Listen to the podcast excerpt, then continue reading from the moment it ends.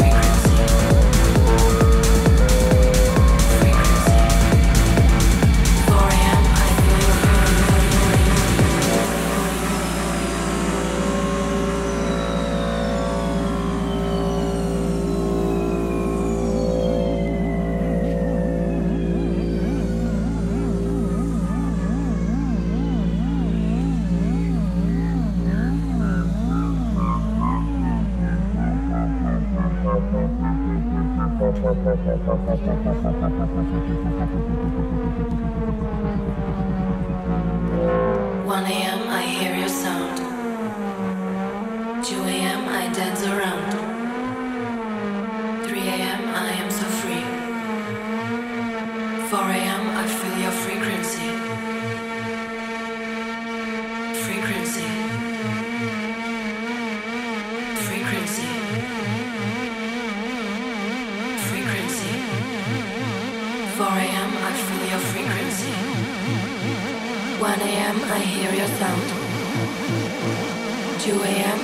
I love your frequency. 1 a.m. so hear